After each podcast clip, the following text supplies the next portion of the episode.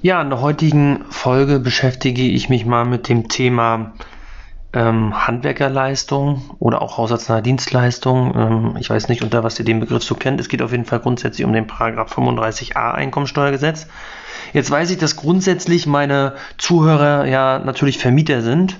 Und ähm, dieses Thema, über was wir hier reden, ist ja gerade kein Thema äh, für Vermieter, ähm, weil alles, was bei, beim Vermieter anfällt an ähm, Kosten im Zusammenhang mit der Immobilie, äh, wird ja im Rahmen der Einkunftsart Vermietung und Verpachtung, Paragraph 21 Einkommensteuergesetz, geltend gemacht und dafür gibt es ja die Anlage V. Hier beim Paragraph 35a ESTG geht es eher um eine steuerliche Förderung für den Eigennutzer. Ähm, trotzdem möchte ich das gerne hier in meinem Kanal nennen, weil äh, am Ende ist das ja auch ein Kanal, wo es um Immobilien geht im Zusammenhang mit dem Thema Steuern und ähm, da sollte auch der Paragraph 35a nicht fehlen. Zweiter Grund, warum ich es machen will, naja, jeder von uns selber, der hier Vermieter ist, ist ja gleichzeitig auch Eigennutzer. Das heißt, der fragt sich im Zweifel, okay, was ich nicht bei Vermietung und Verpachtung ansetzen kann, weil es einfach nur mal keine Verpa Vermietung und Verpachtung ist, ähm, kann ich das trotzdem irgendwie steuerlich geltend machen, was mit der Immobilie zu tun hat. Und ähm, wie gesagt, ihr seid Eigennutzer und da kommt für euch der Paragraph 35a ins Spiel. Ja, grundsätzlich ist erstmal die Frage, warum gibt es eigentlich sowas wie den Paragraph 35a Einkommensteuergesetz? Grundsätzlich ist es so, dass es, es gibt den, den Grundsatz im Steuerrecht, dass private Ausgaben steuerlich nicht geltend gemacht werden können. So, nun war es aber so in der Vergangenheit, dass gerade im Bausektor ähm, in, in, in, in vielen Jahren in der Vergangenheit ähm, relativ viel beschissen wurde. Ich würde mal behaupten, das ist heute immer noch so. Ähm, aber halt, glaube ich, durch diese Vorschrift wurde auch so ein bisschen ähm, der ganzen Sache Einhalt geboten. Ähm, und wie gesagt, weil dann viel, viel beschissen wurde, das heißt, sprich, der Bauunternehmer hat dem, ähm, dem Eigennutzerkunden ähm, irgendeine Leistung erbracht und äh, am Ende war es so, dass der ähm, ähm das Ganze dann schwarz gelaufen ist ähm, mit dem Effekt, dass der ähm, Bauunternehmer zum einen keine Umsatzsteuer abgeführt hat. Wir unterstellen jetzt mal jetzt nicht Kleinunternehmer, sondern ganz normale, hat die ganz normale Regelbesteuerung. Ähm, dann hat er bei der Umsatzsteuer die Umsatzsteuer nicht abgeführt und ähm, gleichzeitig hat er dann auf den ähm, auf die Einnahmen, die er hat, auch ertragssteuerlich seine Steuern nicht bezahlt. Also sprich, hat das Ganze der Einkommensteuer nicht unterworfen. Und da kann es schon mal schnell sein, dass dem Finanzamt da ähm, so einige Prozent an Steuern verloren gehen.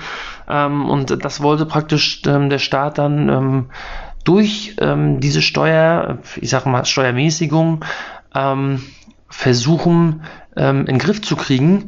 Und wer sich so ein bisschen mal mit dem, mit dem Grundsatz der Steuern beschäftigt hat, Steuern sind ja im Endeffekt auch da, um eine gewisse Lenkungsfunktion zu bewirken. Und hier hat natürlich der Staat versucht, ähm, das Ganze zu lenken, dass das Thema Schwarzarbeit ähm, ja, oder schwarze Baustellen ähm, aus ja, so ein bisschen aus dem Fokus äh, kommt. Und dann hat er irgendwann mal, ich weiß gar nicht wann das war, ist aber schon viele Jahre her, ähm, den Paragraph 35a Einkommensteuergesetz eingeführt. Was ist eigentlich bei dem 35a? Ähm, um was geht's da? Da ist es am Endeffekt so, dass ihr praktisch für, für Leistungen, die ihr in Anspruch nimmt, für ähm, ein eigengenutztes Objekt, ähm, dabei ist erstmal grundsätzlich egal, ob das jetzt gekauft ist oder ähm, gemietet ist, dass ihr da eine gewisse Steuererleichterung äh, kriegt. Ja? Da gehe ich gleich nochmal ein bisschen genauer ins Detail. Früher war noch die Idee, dass der Staat gesagt hat, wir möchten eigentlich alles das fördern. Ähm, also das war noch so ein zusätzlicher Effekt. Ähm, wir möchten alles das fördern, was eigentlich der Steuerpflichtige auch selber machen könnte. Also äh, es sollte als die Regel ursprünglich mal in, ins Leben gerufen wurde, sollte gerade nicht der Fall gefördert werden, wo ein Handwerker eine Arbeit verrichtet, die, die er eh verrichten muss, weil sie ein Laie nicht kann, sondern ähm, man wollte auch so ein bisschen ähm, die Konjunktur äh, ankurbeln, weil es gab ja auch mal Zeiten, da war der Bausektor ein bisschen geknebelt und da ging es dem nicht so gut. Heute ist das ja leider anders. Heute bist du ja froh, wenn du einen Handwerker findest. Aber damals war es so, ähm, dass die Handwerker froh waren, wenn sie Aufträge hatten und das war dann der zweite Effekt, den man ähm, äh, erzielen wollte. Also neben der Schwarzarbeitsbekämpfung wollte man auch den Bausektor stärken. Und da hat man gesagt, okay, jede Leistung, die ich eigentlich selber erbringen könnte als Steuerpflichtiger und wo ich aber sage, ich verzichte drauf und nehme lieber einen Handwerker in Anspruch, ähm, die wollte man fördern. Ja. Heute ist diese, diese Denke ähm, so ein bisschen in, in, in, den Hintergrund geraten. Also heute, glaube ich, liegt der Fokus eher darauf, ähm, dass man die Schwarzarbeit bekämpft. Und darum bin ich der Meinung, wird es diesen Paragraph 35a auch immer noch geben. Ähm, aus Konjunkturgründen ähm, macht das aus meiner Sicht nicht mehr viel Sinn, weil, wie gesagt, der Bausektor äh, mehr als gut ausgelastet ist. Jetzt muss man wissen, dass es in der Vergangenheit dann diverse Urteile gab. Also ich kann mir gar nicht vorstellen, es gab wahrscheinlich keinen Monat, wo es nicht ein Urteil gab zum Paragraph 35a. Ähm, was wurde in den Urteilen oftmals geklärt? Naja, es wurde immer, ähm, das, der, ihr müsst euch vorstellen, das habe ich ja schon öfter erklärt, das Gesetz ist immer sehr grob gefasst. Ja, da steht dann, weiß ich, drin Handwerkerleistung. Ja, aber da steht nicht drin, welche ist dann eigentlich betroffen. Um, also, und, und jetzt haben praktisch die Steuerpflichtigen gesagt, okay, die und die Leistung könnte ja davon eigentlich betroffen sein. Und dann hat das Finanzamt gesagt, nee, wir sind der Meinung, die und die Leistung ist nicht betroffen. Und dann wird halt argumentiert, jeder bringt holt seine Argumente raus und im Zweifel landet das dann vor Gericht. Ja, und da ist nun mal im, im ich sag mal, in dem Bereich Handwerkerleistung im Privathaushalt ähm, oder auch, oder auch ähm, haushaltsnahe Dienstleistungen, ja, die sind davon ja auch betroffen, ähm, so viele verschiedene Leistungsarten gibt, ähm, war es auch einfach, glaube ich, notwendig, dass da halt in der, in der Masse auch so viele Urteile entstehen. Ähm, und Ausfluss aus diesen ganzen Urteilen war dann irgendwann mal, dass das Finanzamt ähm, dazu BMF schreiben lassen hat. Und ähm, soweit ich weiß, ist das aktuellste, das von 2016. Da hat sich das Finanzamt dann praktisch mit dem ganzen Thema nochmal intensiv beschäftigt. Ja, warum passiert das? Habe ich auch oftmals oft schon erklärt naja, im Gesetz stehen halt eh gefühlt äh, zehn Sätze und aus den zehn Sätzen kann man viel interpretieren und ähm, dann entstehen halt die Urteile und im Ergebnis muss irgendwann mal die Finanzverwaltung sich selber so eine Art Arbeitsvorlage erstellen ähm, und dann wird halt in Berlin so ein BMF-Schreiben erlassen ähm, und dann sagt praktisch die Verwaltung den Finanzämtern, wie sie vorgehen müssen bei den und den Fällen und diese ähm, Auffassung resultiert dann oftmals auch aus der Rechtsprechung der vergangenen Jahre. Ja, was ist jetzt eigentlich in diesem Paragraph 35 alles enthalten? Also 35a ist es ja, äh, 35a ähm, enthalten. Zum einen sind da haushaltsnahe Beschäftigungsverhältnisse. Das wären zum Beispiel, wenn ihr ähm, äh, einen Minijob ähm, praktisch ähm, in, in Auftrag gebt über das äh, sogenannte Haushaltscheckverfahren. Ähm, das heißt, ihr selber tretet so gesehen, ich sag mal in Anführungsstrichen, als Arbeitgeber auf und beschäftigt jemanden bei euch zu Hause, der bei euch zu Hause im Privathaushalt arbeitet und eine dieser begünstigten Arbeiten ähm, durchführt. Warum sage ich begünstigte Arbeiten? Naja, ähm, was halt gerade nicht gefördert wird, ist sowas wie zum Beispiel Unterricht zu Hause geben oder die Freizeitgestaltung der Kinder machen. Also es muss schon, ähm, ich sag mal, eine typische Tätigkeit sein, die im Haushalt normalerweise anfällt, wenn es so um das Thema ähm, ähm, ja, Handwerk und Dienstleistungen geht, die mit der Wohnung selber zu tun haben. Und das habe ich gerade bei, bei, bei Unterricht oder Freizeitgestaltung nicht. Das ist der erste Punkt. Das ist in Absatz 1 geregelt. Ähm, in Absatz 2 geregelt sind die haushaltsnahen Dienstleistungen. Ähm, bei den haushaltsnahen Dienstleistungen, das wäre zum Beispiel, wenn ihr eine Putzfrau euch holt, also pr praktisch, ähm, die kommt zu euch und macht die Wohnung sauber, dann ist das natürlich eine Dienstleistung, die an der Wohnung erbracht wird. Das war damals zum Beispiel mal so eine Tätigkeit, wo man gesagt hat, okay, putzen könnte man auch selber. Der Staat will aber die Konjunktur äh, ankurbeln. Das heißt, er hat das Ganze gefördert, sodass die Leute sich überlegt haben, okay, bevor ich selber mache, dann beauftrage ich doch eine Firma und ähm, kann das Ganze noch steuerlich geltend machen. So, und in Absatz 3 ging es dann um das Thema Handwerkerleistung. Und ähm, bei Handwerkerleistung ähm, ja, sind das so klassische Sachen, die, was ich, ihr lasst euch nach Hause in Maler kommen oder oder ein, Elektriker oder den Heizungsbauer und der erbringt da eine Leistung, dann wäre die jetzt von Absatz 3 äh, betroffen. So, warum gibt es drei Absätze? Ja, weil der Staat sagt, äh, jeden Absatz möchten wir anders fördern. Ähm, das ist so aus meiner Sicht so ein bisschen der Grund. Ja? Sonst hätte man das ja theoretisch auch in einen Absatz packen können. Jetzt ist ganz wichtig, das muss in eurem Haushalt passieren, ja, diese Tätigkeiten, über die wir reden das ist ganz lustig, weil es gibt ja oftmals so dieses Thema Anliegerkosten. Also sprich, ähm, da kommt noch mal jemand auf euch zu, weiß ich, ein Versorger oder, oder die Gemeinde oder wer auch immer, kommen auf euch zu und machen, äh, verlangen noch mal Anliegerkosten. Also da wären zum Beispiel ähm, da entstehen auf einmal Kosten, die nicht direkt auf eurem Grundstück passieren, aber angrenzen an euer Grundstück. Und auch da wurde jetzt in der Vergangenheit dann über Urteile entschieden. Und da hört es wieder, ich meine, dafür war auch ein Urteil nötig aus meiner Sicht, weil ähm, das kann man halt ins Gesetz nicht reinschreiben. Man kann halt nicht jeden Detailfall ins Gesetz schreiben. Ähm, da wurde dann irgendwann mal entschieden, nein, ähm, auf angrenzenden Grundstücken ähm, sind auch Arbeiten von diesem Paragraph 35a ähm, entsprechend äh, berücksichtigt. Ähm, das wäre jetzt so typischerweise zum Beispiel der Winterdienst oder die Reinigung ähm, vom Gehweg direkt vor eurem Haus. Dann sagt man noch, das ist zwar nicht mal euer Grundstück, aber es kommt eurem Gut, Grund, ähm, Grundstück oder eurem Haushalt zugute. Ja, alles, was danach denn schon kommt, die Straße etc., ja, da hört es dann irgendwann auf, da sagt dann der Gesetzgeber, nee, das wollen wir nicht mehr fördern. Das gleiche gilt für Hausanschlusskosten. Ich hatte ja von gesagt, dann, das habt ihr ja meistens mit eurem Versorger. Ich selber weiß das ja auch, weil ich beim Versorger arbeite, dass das oftmals vorkommt. Ähm, da ist ganz lustig zu wissen, ähm, Grundsätzlich sind die Versorger da, glaube ich, erstmal faul. Das heißt, ähm, die kommen dann mit ihren Hausanschlusskosten, dann kriegt ihr einen Pauschalbetrag und ähm, dann sollt ihr bezahlen. Mit so einer Rechnung könnt ihr nichts anfangen. Man muss nämlich wissen, ähm, der Staat fördert ähm, praktisch mit diesem Paragraph 35a Einkommensteuergesetz fördert er nur den Lohnanteil, nicht das Material. Jetzt kommen wir mal wieder auf meine eingangs erwähnten Worte zurück. Ich hatte ja gesagt, man wollte damals die Konjunktur ähm, ankurbeln, ja, beziehungsweise Schwarzarbeit bekämpfen. Ja, die, diese beiden Elemente, die man da erreichen wollte, die sind aber meistens nicht durchs Material begründet, sondern eher durch die Arbeitsleistung, also durch die Manpower, die da erbracht wird. Die Arbeitskraft, die im Zweifel der Unternehmer, der zu euch kommt, da einstellen muss. Ähm, und das wollte man fördern und daher geht man auch nur auf den Lohnanteil. Und jetzt kommt's, eure Hausanschlusskosten sind meistens irgendein Pauschalbetrag. Das heißt, ihr müsst dann hinterher an euren Versorger ran und bitte darum beten, dass sie entsprechend den Betrag aufteilen in einen Lohnanteil und einen Materialanteil. Ganz wichtig, die Hausanschlusskosten müssen natürlich dann auf eurem Grundstück entstehen oder zumindest auf dem angrenzenden Grundstück und die müssen eurem Grundstück aber zugutekommen. Ja, das ähm, ähm, zum Haushalt zählen übrigens auch alle eure Außenanlagen. Also wenn an euren Außenanlagen was gemacht wird, weiß ich, Carport, äh, Hofeinfahrt, Zaun etc., dann gehört das auch zum Haushalt. Das gilt übrigens auch, diese Vorschrift, wenn ihr mehrere Haushalte habt. Ja, also da ist jetzt zum Beispiel auch egal, ob die mehreren Haushalte euch alle gehören, also sprich Eigentum ist, oder ihr alle mietet oder teilweise kauft, teilweise mietet. Das ist egal. Ähm, mehrere Haushalte sind begünstigt. Ähm, das gilt also auch für Wochenend- und für Ferienwohnungen. Ähm, das gilt auch für Zweitwohnungen, aber ganz wichtig, das, daran müsst ihr denken, den, den Höchstbetrag, über den ich näher rede, den gibt es äh, insgesamt nur einmal für euch. Also wenn ihr dann zwei, drei Objekte habt, kriegt ihr auch nicht zwei, dreimal den Höchstbetrag, sondern nur einmal den Höchstbetrag.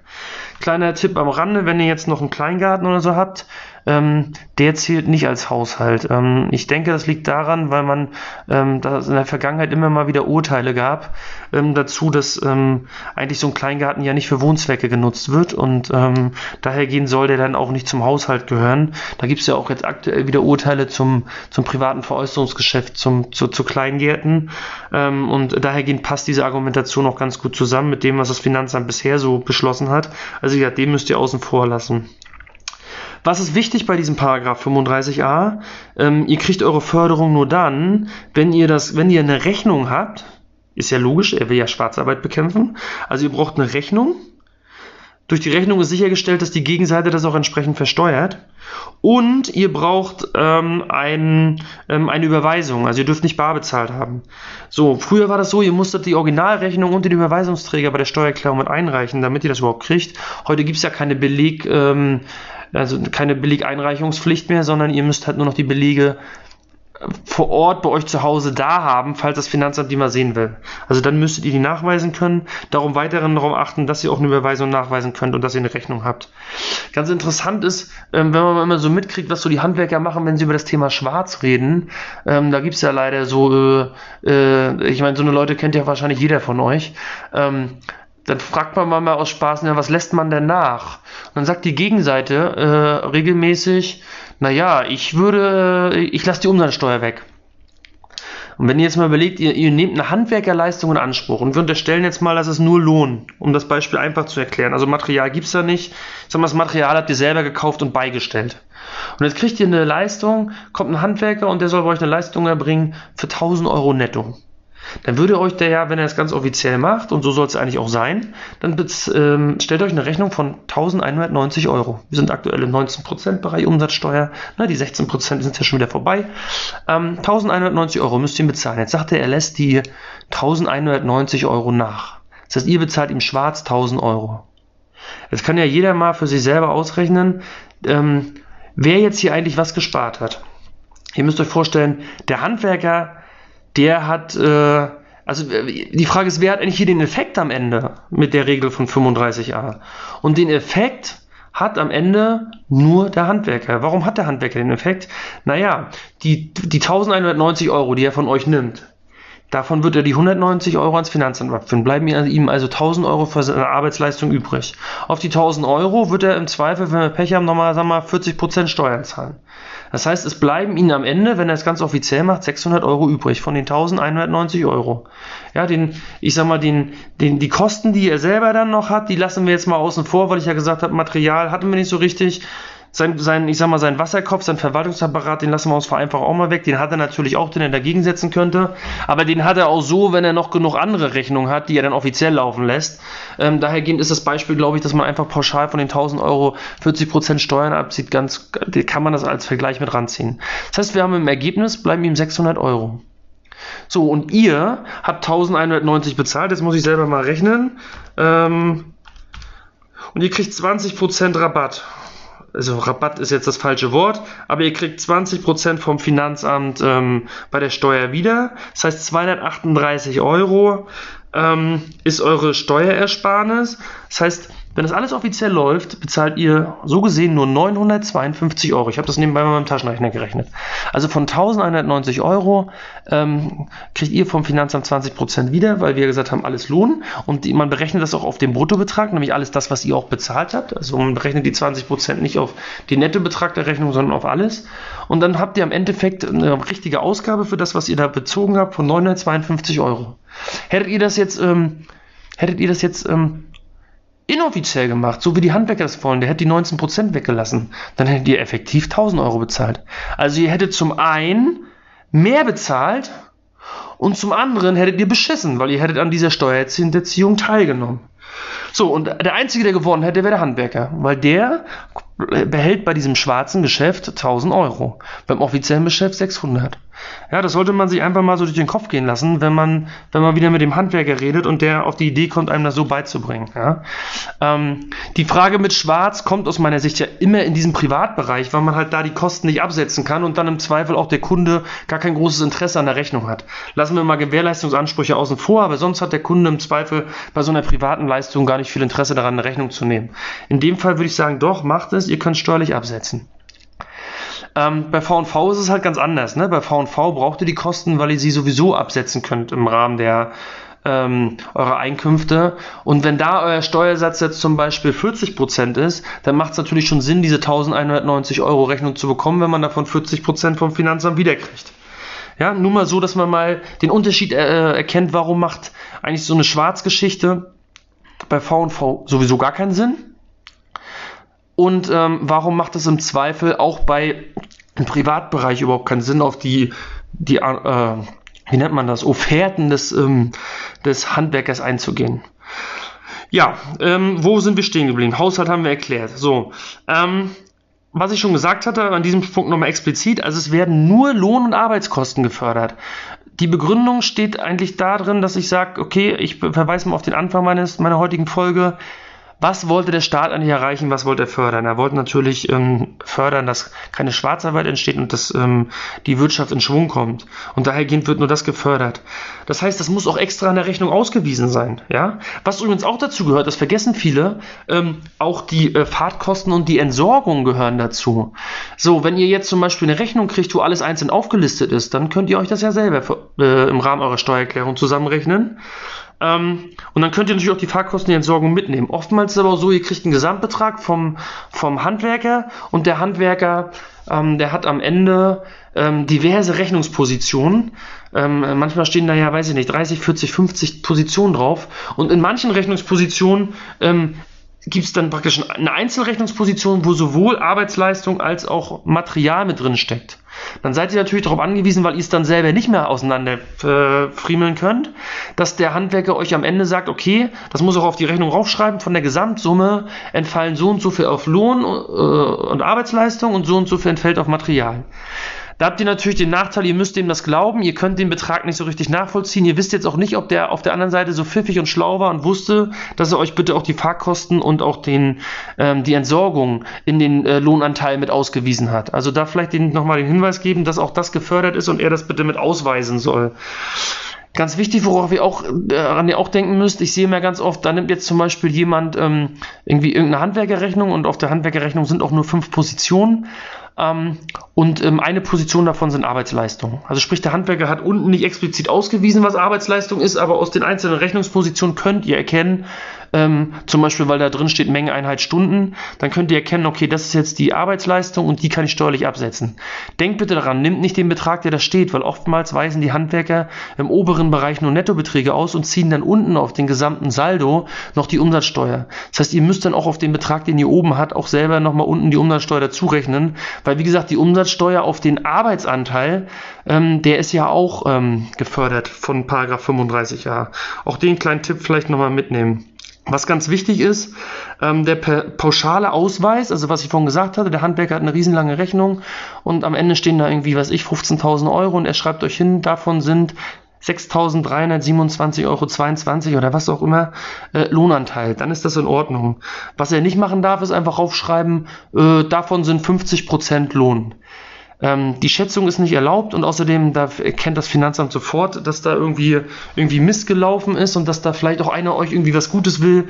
Lasst lieber offiziell mit unrunden Beträgen sauber aussehen, wenn ihr da mit dem Handwerker das aushandelt.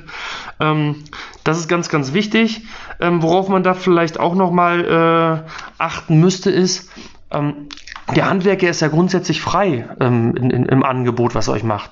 Das heißt, ihr müsst euch vorstellen, wenn ihr privat seid, ihr könnt nur den Lohnanteil, äh, ihr kriegt nur den Lohnanteil gefördert. Ähm, ihr kriegt praktisch ja nicht das Material gefördert. Der Handwerker kommt jetzt aber mit Material, also das bringt er mit, das habt ihr jetzt nicht zur Verfügung gestellt, habt ihr vielleicht auch keinen Bock drauf. Ich zum Beispiel habe sowas auch keinen Bock. Soll der Handwerker alles mitbringen. So, und jetzt macht der Handwerker bei euch sowohl Material als auch Lohnleistung.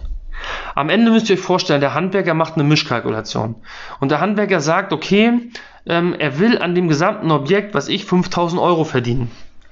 Jetzt kann der Handwerker natürlich sagen, okay, der Lohn sind, was ich, 3000 Euro und auf meinen Materialeinkauf haue ich nochmal 2000 Euro drauf. Dann hat er am Ende seine 5000 Euro verdient. Wenn ihr mit dem Handwerk jetzt gut könnt, dann könnt ihr natürlich auch ein bisschen Einfluss auf seine Kalkulation nehmen. Das heißt, ihr sagt ihm, bitte lieber Handwerker, ähm, gib mir das Material plus minus null durch oder mach einen minimalen Aufschlag, damit du safe bist. Aber deine richtige Marge, die möchtest du bitte bei der Arbeitsleistung machen.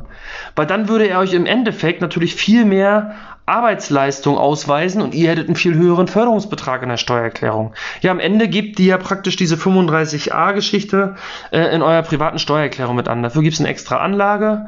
Ähm, wie gesagt, und da kommt es dann rein. Und wenn dann der Handwerker das ähm, sag mal, seine Kalkulation nochmal überarbeitet. Der macht dann aus, seinem, aus seiner Marge, die am Ende irgendwie 5000 Euro sein soll, ne, plus natürlich Material, ähm, macht er jetzt nicht mehr 3000, 2000, sondern macht er vielleicht 4500 zu 500.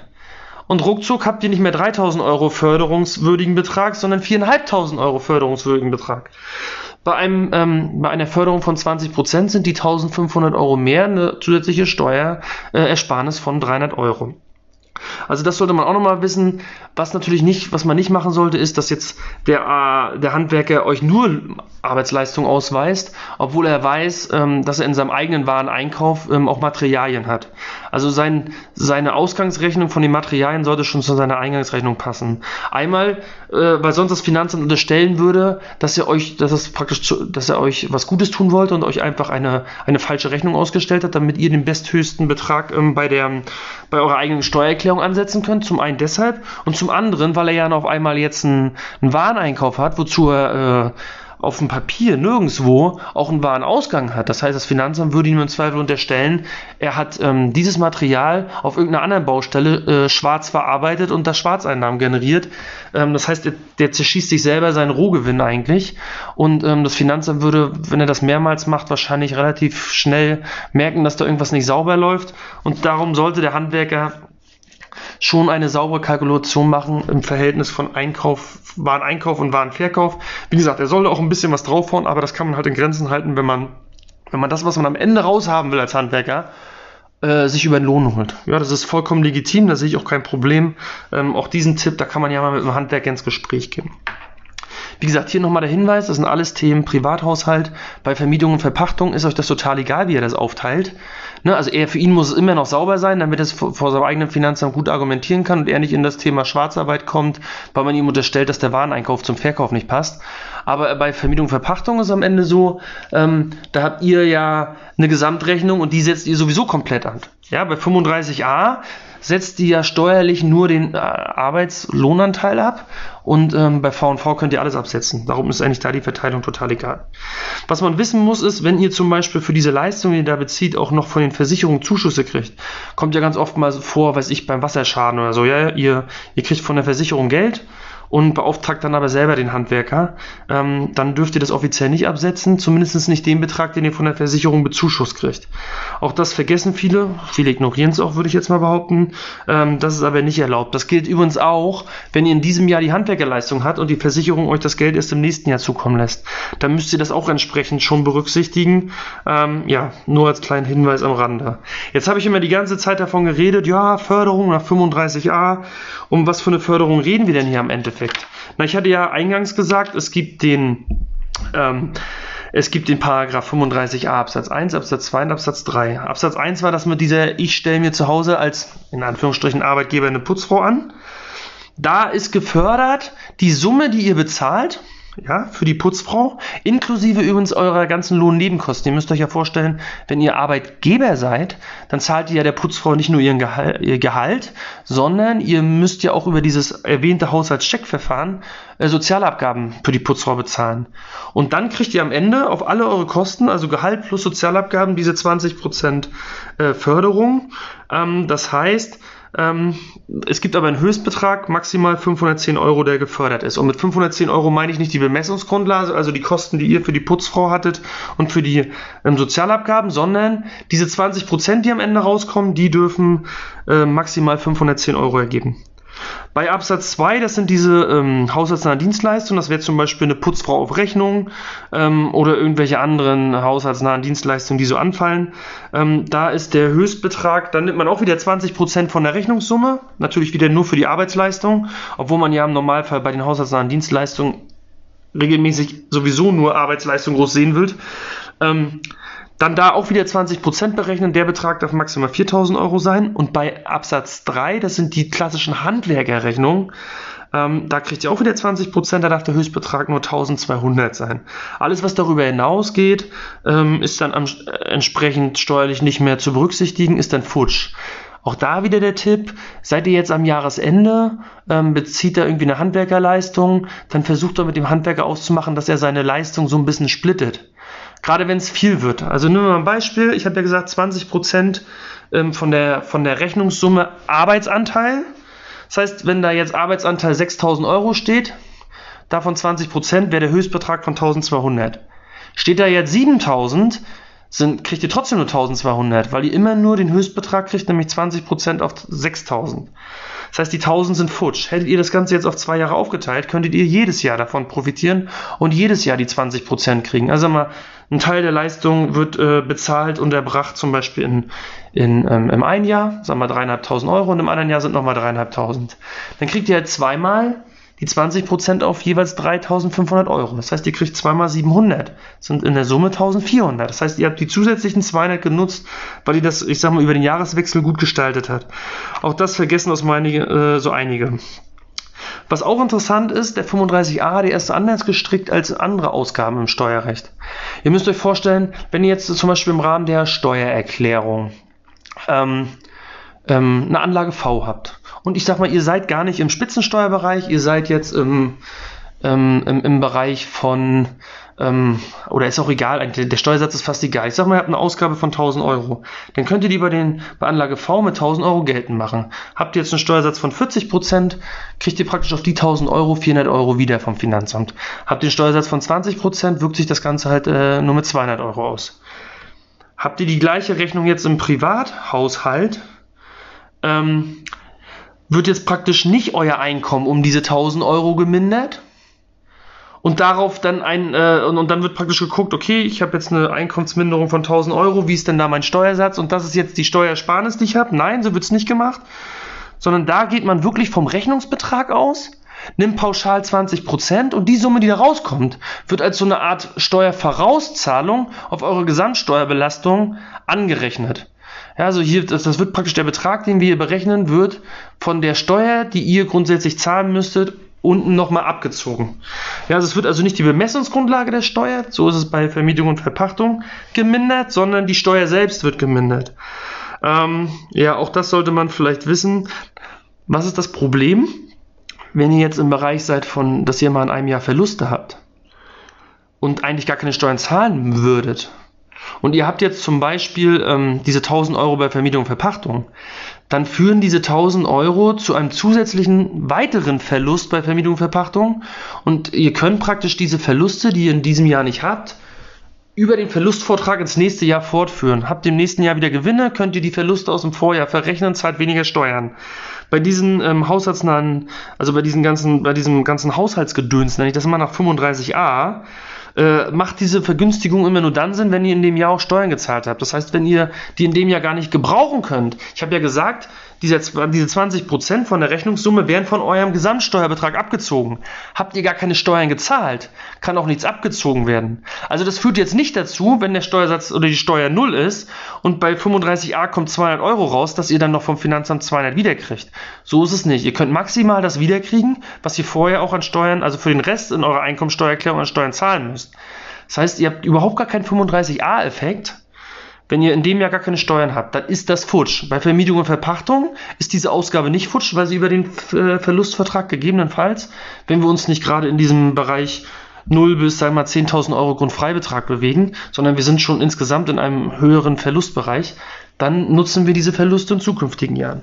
Aber auch da könntet ihr im Zweifel, wenn ihr am Jahresende seid, wieder mit dem Handwerker eine Vereinbarung treffen, dass ihr ähm, diese ähm, Arbeitsleistung vielleicht in das nächste Jahr schiebt, weil ihr da dann wieder Plus äh, macht und auch Steuern zahlt und das dann entsprechend angerechnet werden kann. Also diese ganzen Überlegungen muss man immer so ein bisschen ähm, im, im Hinterkopf haben.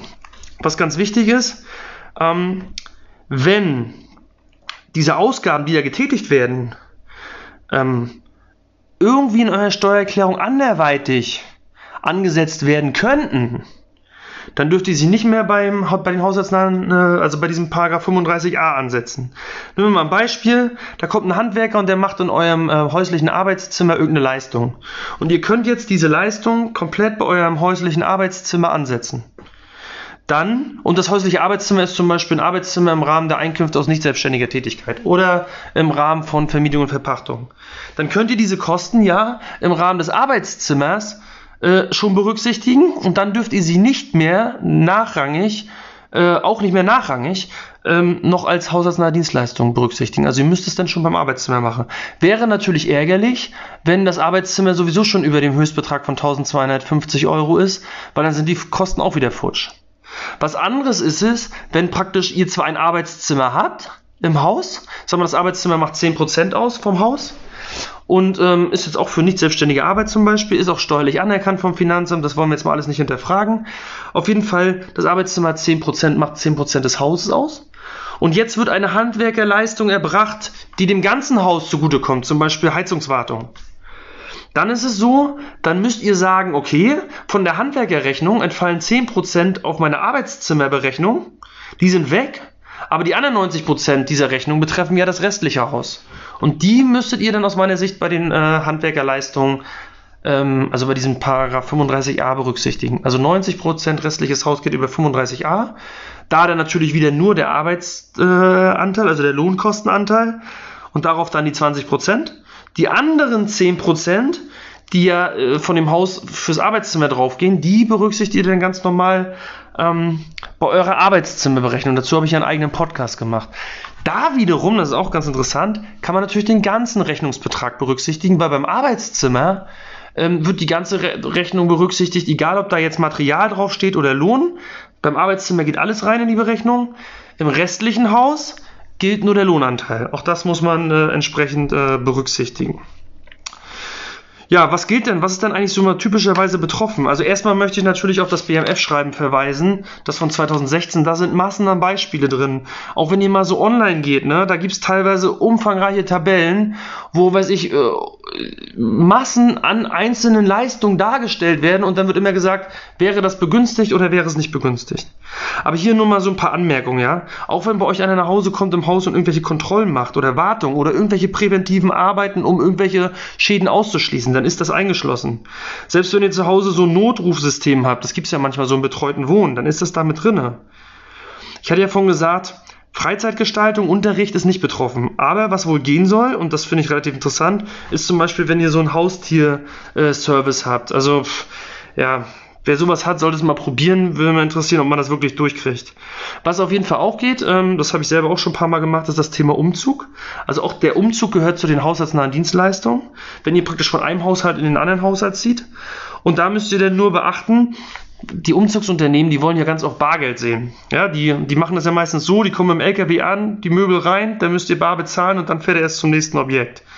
Ich kriege das mit meinem Umzugsunternehmen eigentlich immer hin, dass ich sage, pass auf, lass uns mal bitte hier mit Rechnung machen. Ich weiß im Zweifel auch vorher. Ähm, weil, was habe ich gesagt, wichtig ist ja immer, ihr braucht eine Rechnung. Das kriegt ihr beim Umzugsunternehmen äh, manchmal auch hin. Also ich krieg's hin, weil ich darauf bestehe. Und ihr braucht eine Überweisung. Ich darf bei meinem Umzugsunternehmen sogar hinterher bezahlen, also haben die wahrscheinlich genug Vertrauen in mich. Ähm, da ist aber ganz wichtig, wie gesagt, nicht bar bezahlen. Ihr müsst aktuell keine Belege einreichen, aber wenn das Finanzamt mal nachfragt, dann müsstet ihr die dann doch schon rausholen. Und ähm, dafür ist es dann ähm, ganz wichtig, dass man dann auch wirklich überwiesen hat und hinterher den, den Zahlungsauftrag über die Bank nachweisen kann. Wenn ihr es trotzdem probiert und sagt, na, die fragen ja vielleicht nicht nach einem Beleg und ihr wisst, ihr wisst, ihr habt bezahlt, aber halt ihr habt bar bezahlt, habt auch eine Quittung, also es war definitiv nicht schwarz, ja, müsst ihr selber ausprobieren, ob ihr mit durchkommt. Rein theoretisch würde ich sagen, nein. Ähm, selbst im Heim würdet ihr diesen 35a kriegen, wenn ihr einen, äh, einen, eigenen Haushalt begründet. Also vielleicht ist das ja mal ein Thema in eurem unmittelbaren Familienkreis, dass da einer im Heim wohnt. Auch da könnte man mal probieren, den 35a durchzukriegen. Ganz wichtig, da komme ich mal wieder darauf zurück, was die ursprüngliche Intention des Gesetzgebers war. Er wollte damals ja ähm, nicht nur die Schwarzarbeit bekämpfen, sondern er wollte natürlich auch fördern, dass Leute, äh, habe ich ja gesagt, Maßnahmen ähm, an Handwerker abgeben, die sie eigentlich auch selber machen könnten. Und darum war schon immer die Idee bei diesem Paragraphen, dass man Neubau nicht fördern will, also Neubaumaßnahmen nicht fördern will, aber so Instandhaltung, laufende Reparaturen, Schönheitsreparaturen, was auch immer, Sanierung, die möchte man, ähm, dass die von dem 35a, ähm, ja, also vom 35a berücksichtigt sind. Ja, und da gab es jetzt in letzter Zeit auch diverse Urteile und da hat man immer diskutiert, welche Arbeit ist eigentlich noch, gehört noch zur Neubauarbeit, also Neubaumaßnahme und was ist eigentlich schon eher so Instandhaltung. Und dann gab es halt Urteile, wo zum Beispiel gesagt wurde, also den klassischen Fall, äh, das Urteil war äh, mit der Anlage des Gartens. Also da war, glaube ich, ein Steuerpflichtiger, der hat ein Haus gebaut und hat halt ähm, drin alles fertig gemacht und hat den Garten draußen zwei Jahre verwildern lassen. Und nach zwei Jahren hat er angefangen und hat das, also wir sind uns einig, das erste Mal seinen Garten ordentlich anlegen lassen von irgendeiner Gartenbaufirma. Und das Finanzamt gesagt, nö, das ist eine Neubaumaßnahme, fördern wir nicht. Und er hat gesagt, nee, das ist doch jetzt schon zwei Jahre her. Und er ist dann beim Finanzgericht durchgekommen. Das Finanzgericht hat dann gesagt, na ja, da war ja ein Garten. Ja, das Haus selber war bezugsfertig, es wurde auch bezogen. Die Außenanlagen, hatte ich ja eingangs gesagt, gehören zum Haushalt dazu, sind also grundsätzlich förderfähig. Und da war ein Garten. Ob uns der objektiv gefallen hat oder ob das, ein, ob das irgendwie eine Wildwiese war, ist total egal. Er war da und er wurde einfach nur einmal erneuert. Und dahergehend wurde dann diese Gartenanlage da auch gefördert. Natürlich, wie gesagt, nur Arbeitsanteil. Das gleiche ist, Malerarbeiten ist in letzter Zeit ein interessantes Thema geworden. Gerade Malerarbeiten im Zusammenhang mit, ähm, mit einer Neubaumaßnahme. Also ihr baut jetzt ein Haus neu und jetzt ist die offizielle Abnahme, sagen wir mal, mit dem Bauträger und da ist noch nicht gemalert. Aber grundsätzlich kannst du einziehen. Vielleicht ist er auch ein bisschen verputzt von innen oder so. Also es sieht schon so aus, dass man einziehen könnte. Und ihr macht auch schon die offizielle Ummeldung beim Amt und ihr zieht da auch ein und dann fangt ihr an, zwei, drei Monate später fangt ihr an mit, mit den richtigen Malerarbeiten. Dann sollte im Zweifel, wie es aussieht, auch das gefördert werden, weil man sagt, ähm, solange die Bewohnung dieses Hauses schon zumutbar war, ähm, und nur noch unwesentliche oder unerhebliche Restarbeiten ähm, notwendig waren, ist eigentlich ähm, die Neubaumaßnahme abgeschlossen. Alles, was danach kommt, ist förderfähig. So, das heißt, da wäre es vielleicht manchmal sinnvoll, gewisse Sachen, wenn ihr wisst, ihr habt eine Neubaumaßnahme und denkt, 35a greift nicht, sollt ihr wissen, okay, es gibt vielleicht die eine oder andere Sache, die ich ein bisschen hinter den, den Einzug schiebe, die dann im Zweifel ähm, dazu führt, dass ich ähm, das Ganze bei 35a von der Neubaumaßnahme dann auch noch absetzen kann. So, und da gibt es so ein paar Beispiele, was sind eigentlich Sachen, wo wir definitiv sagen, die sind notwendig, um da bezugsfertig einzuziehen. Das sind Türen, das sind Böden, das sind Inputs, die braucht man. Aber so eine Sachen wie ich baue nachher, später nochmal ein Carport auf oder ich mache nochmal letzte Malerarbeiten sind halt gerade Sachen, die von 35a vielleicht äh, berücksichtigt werden. Und äh, es gab sogar ein Urteil, ich glaube, das war, ich überlege mal, Finanzgericht Berlin-Brandenburg, glaube ich. Ähm, bei denen war das so, da war sogar der Außenputz äh, der erst später gemacht wurde, noch äh, begünstigt. Aber wie gesagt, das war jetzt ein Urteil von einem Finanzgericht. Da würde ich jetzt nicht behaupten, dass ein anderes Finanzgericht das genauso sieht. Ähm, aber grundsätzlich nur mal so als kleine Anregung, wenn ihr mal ein Urteil braucht, was zu euren Gunsten ist, solltet ihr das im Kopf haben.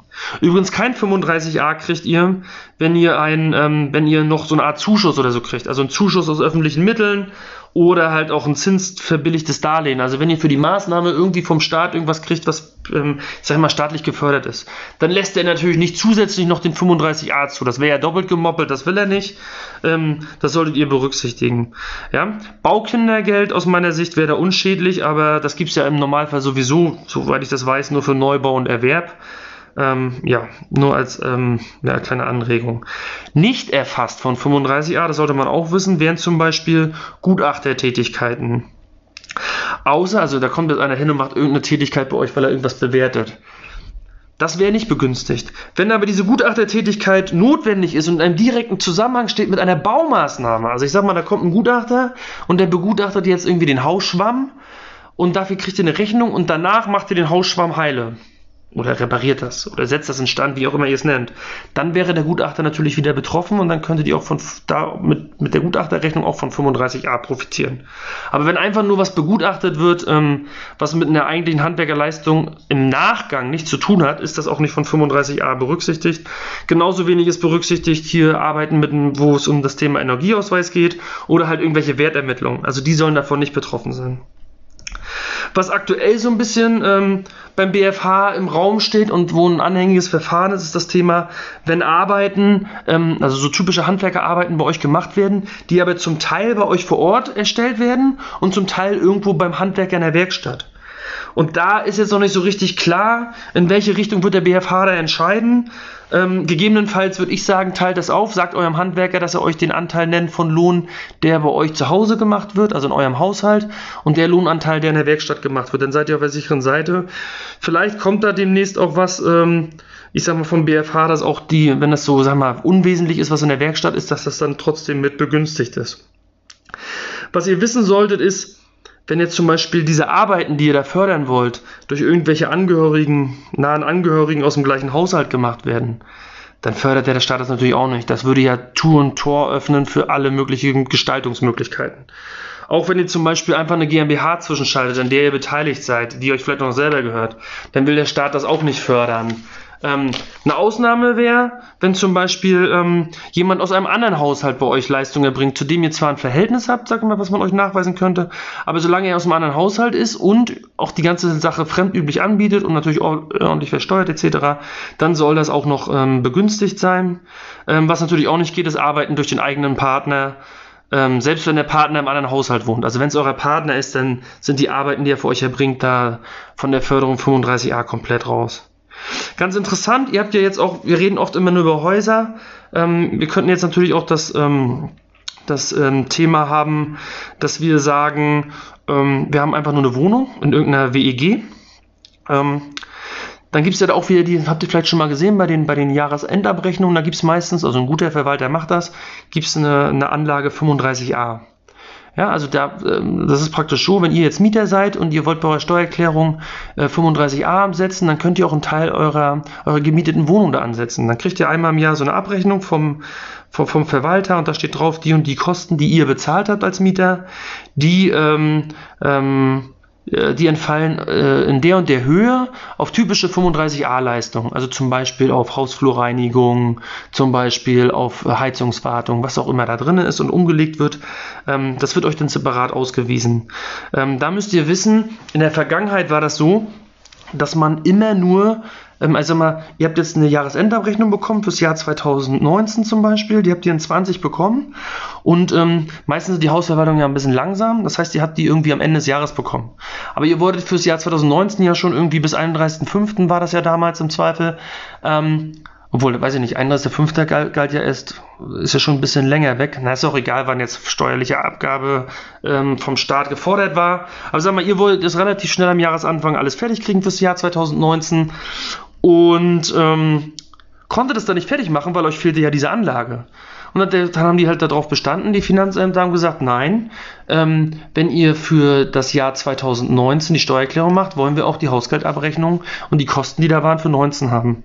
Und ähm, dann haben halt viele so vorgegangen und haben gesagt, okay, ähm, dann gebe ich es erstmal nicht ab, lass die Steuererklärung durchgehen, lass, hol mir meine Erstattung wieder und wenn dann die, die Abrechnung kommt, ähm, dann reiche ich die nach und dann muss das Finanzamt nochmal ändern. Und dann haben die Finanzämter teilweise in den, in den vergangenen Jahren, das ist schon eine Weile her, aber habe ich selber mehrfach erlebt, haben die Finanzämter das abgelehnt, haben gesagt, nö, eine Änderung ist nicht möglich, weil ähm, das hättest du ja in der ursprünglichen Steuererklärung angeben können, dann hättest du halt angeben können, ähm, dass der Betrag, also du hättest gesagt, da, da kommt noch was, aber mit null und dann hätte das Finanzamt äh, gesagt, okay, du hast es offiziell angegeben ähm, und dann hast du auch eine Berechtigung, dass du später noch eine Nachreichung machst, weil ähm, ähm, auf Grundlage dieser Angabe mit 0 Euro hätte das Finanzamt dann den Fall bezüglich dieser einen Position vorläufig gemacht und auf der Vorläufigkeit hättest du später aufsetzen können.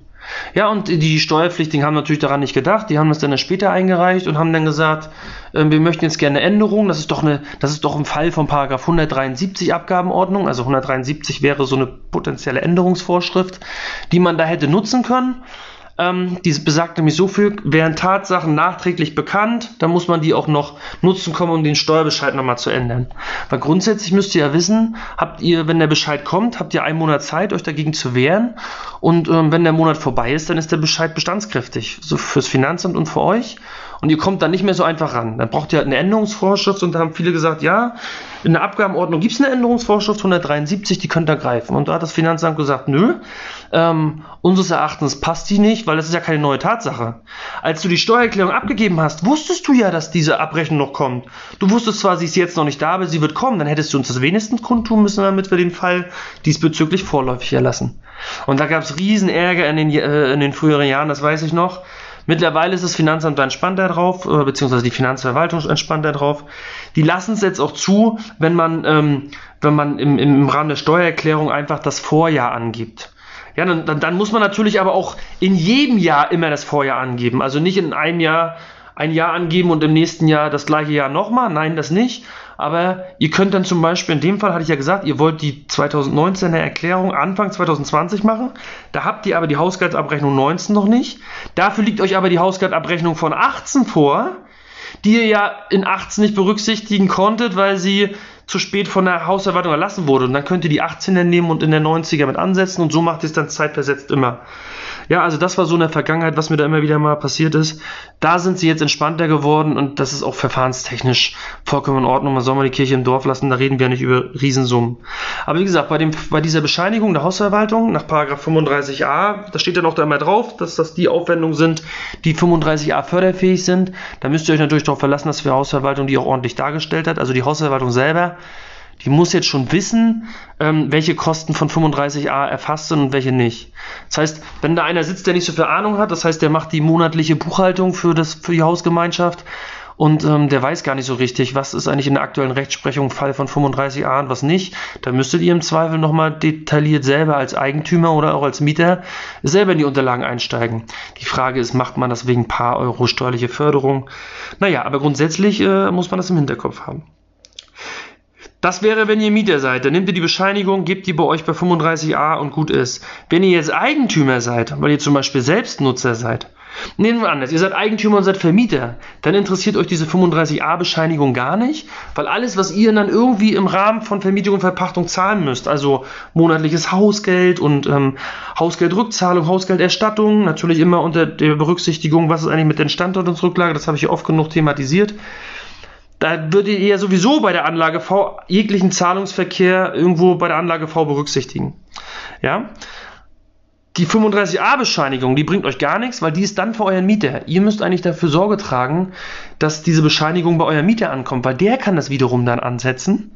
Ähm, das heißt, es ist dann, äh, ja, dann, weil er ja am Ende auch irgendwo die Kosten trägt. Weil er trägt über seine, seine Neben, die Nebenkostenvorauszahlung bzw. Nachzahlung Erstattung, trägt er ja die Kosten, also setzt er es auch ab.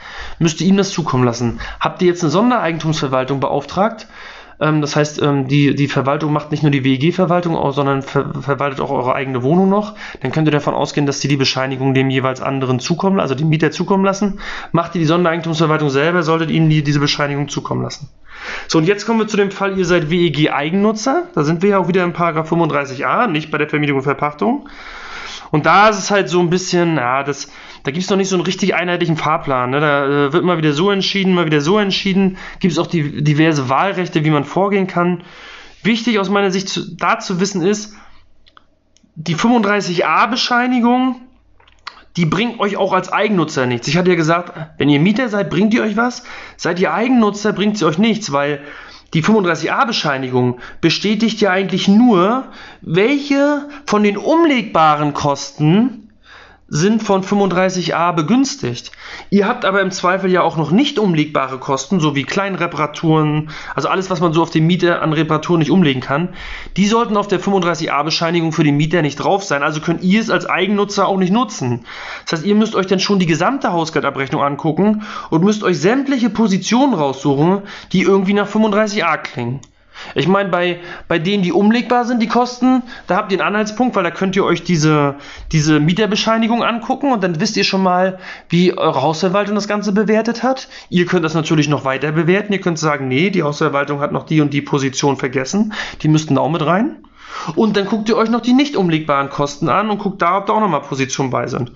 So, und dann könnt ihr das entsprechend ähm, absetzen. Jetzt ist immer die Frage, wann kann ich es eigentlich absetzen? Weil eigentlich sagt man ja immer, absetzen kann man es in dem Jahr, wo es abfließt. Aber im Zweifel fließen diese Ausgaben ja gar nicht in einem Jahr ab. Warum nicht? Es kommt immer bei der Hausgeldabrechnung eine Erstattung oder eine Nachzahlung raus. Das heißt, ihr leistet Vorauszahlung und zeitversetzt im nächsten Jahr kriegt ihr von den Hausvorauszahlungen was wieder oder müsst noch was nachzahlen. Das heißt, die eigentliche Bezahlung dieser Kosten, die ja anteilig in dem gesamten Hausgeld mit drinstecken, ist im Zweifel in mehreren Jahren erfolgt. So, und da ist aber, ist man sich, glaube ich, einig, dass man sagt, okay, der größte Teil äh, entsteht eigentlich ähm, durch die Vorauszahlung. Außerdem ist das ganze Geschehen regelmäßig wiederkehrend. Da habt ihr aus meiner Sicht kein Problem im Finanzamt, wenn ihr das Hausgeld, ähm, die Hausgeldabrechnung nehmt und ähm, euch die Position raussucht und unterstellt, dass die in dem Jahr auch alle äh, geflossen sind. Was anderes habt ihr, wenn Einzelmaßnahmen sind, dann habt ihr im Zweifel äh, oftmals eine Sonderumlage. Da geht ihr natürlich bei der Sonderumlage nach dem Abfluss. Ja, also da, äh, das ist glaube ich auch unstrittig, würde ich behaupten. Und wie gesagt, das Problem Erstattung, Nachzahlung sollte eigentlich kein Problem sein, wenn man stringent, kontinuierlich jedes Jahr nach dem gleichen Schema vorgeht und immer alles in dem Jahr ansetzt, wo die, wo das, um das wir eigentlich reden, also sprich, wo auch der, der großteilige Abzug über die Vorauszahlung schon stattgefunden hat, dann ist man auf der sicheren Seite. Wie gesagt, es gibt da auch Wahlrechte vom Finanzamt, dass das Finanzamt teilweise sagt, nö, ähm, wartet mal ab, bis eigentlich die Hausgeldabrechnung beschlussfähig ist und dann auch beschlossen wird und dann setzt sie das praktisch in dem Jahr ab, wo es beschlossen wurde. Auch die äh, Ansichten gibt's. Ähm, ja, ich bin eher der Meinung, macht das bitte mit einer gewissen Regelmäßigkeit, so wie es gerade erklärt, aber dann sollte es passen. Was man noch wissen sollte, ist, ähm, wenn wir nochmal bei dem Thema ähm, 35a sind, wenn diese Kosten ähm, ähm, zum Beispiel also diese Kosten 35a, die könnt ihr immer nur dann ansetzen, wenn man sie nicht woanders ansetzen kann. Ich hatte ja vorhin schon mal gesagt, wenn sie zum Beispiel am Arbeitszimmer berücksichtigt werden könnten, dann geht Arbeitszimmer vor. Wenn sie irgendwo bei den Betriebsausgaben berücksichtigt werden können, geht das vor. Wenn sie bei Sonderausgaben berücksichtigt werden oder bei außergewöhnlichen Belastungen, dann geht das auch vor. Ja, das sollte man im Hinterkopf behalten. Und erst wenn das nicht mehr klappt, seid ihr beim 35a. So, und gerade bei dem Thema außergewöhnliche Belastung, da ist es ja oft so, dass ihr die Kosten habt, aber die außergewöhnliche Belastung wirken sich nicht aus, weil außergewöhnliche Belastung, da gibt es so eine zumutbare Eigenbelastung. Das heißt, da sagt der Staat, ähm, ähm, gibt es eine Tabelle, ich glaube, es ist in Paragraph 33 Einkommensteuergesetz, da gibt es eine Tabelle, da wird gesagt, bist du verheiratet, nicht verheiratet, hast du Kinder, hast du keine Kinder, wie hoch ist dein Einkommen insgesamt? Dann gehst du in die Tabelle und dann wird genau nach den Parametern geguckt, kriegst du einen Prozentsatz zugewiesen. Sagen wir mal, der Prozentsatz ist 5%. Dann wird dein Gesamtbetrag deiner ganzen Einkünfte genommen, darauf 5%. Sagen wir Gesamtbetrag der Einkünfte sind 100.000 Euro und in die Tabelle für dich ergibt 5%. Dann sagt der Staat, 5% von 100.000 Euro, also das wären in dem Fall 5.000 Euro. Das ist deine zumutbare Eigenbelastung. Außergewöhnliche Belastung lassen wir nur zu, wenn du den Betrag überschreitest und dann natürlich auch nur ähm, ja, für den überschrittenen Betrag. Ähm, das heißt in der Konsequenz, ähm, die zumutbare Eigenbelastung trägst du alleine.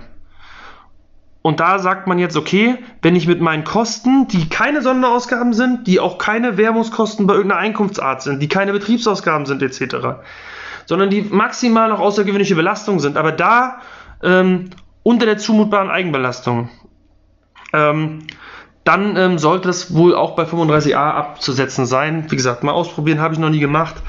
Ähm, ja, kommt auch nicht so ganz so oft vor, weil die meistens ist grundsätzlich der, der Tatbestand der außergewöhnlichen Belastung gar nicht erfüllt. Was auch nicht äh, berücksichtigt wird, sind Kinderbetreuung. Das hatte ich ja schon gesagt. Dafür gibt es eigene Paragraphen, zum Beispiel Paragraph 10 ähm, ähm, Einkommensteuergesetz. Ähm, bei den Sonderausgaben kann man zum Beispiel Kinderbetreuungskosten geltend machen. Ähm, ja, das nochmal so als kleiner Hinweis am Rande. Ach ja, worauf ich nochmal äh, hinweisen möchte, ist, dass ähm, wenn ihr jetzt zum Beispiel das erste Mal einen gemeinsamen Haushalt, also zwei ziehen zusammen und haben jetzt einen gemeinsamen Haushalt, dass es da Spezialfälle gibt. Also dafür weise ich nochmal aufs BMF schreiben. Wie gesagt, auf das BMF schreiben wir 2016 will ich eh jetzt abschließend nochmal hinweisen, da bin ich auch durch. Da sind viele Beispiele drin, guckt euch die an und guckt, wo eure Fälle reinpassen und wenn nicht, dann hilft am Ende manchmal auch einfach nur noch Google. Das war's, ganz schön lang geworden, aber ich glaube, wenn ich im Nachhinein drüber nachdenke, es waren halt nur Hinweise, ich habe nicht groß rumgeklönt. Ähm, ja, da seht ihr mal wieder, was so ein Paragraph alles hergibt an, an Content.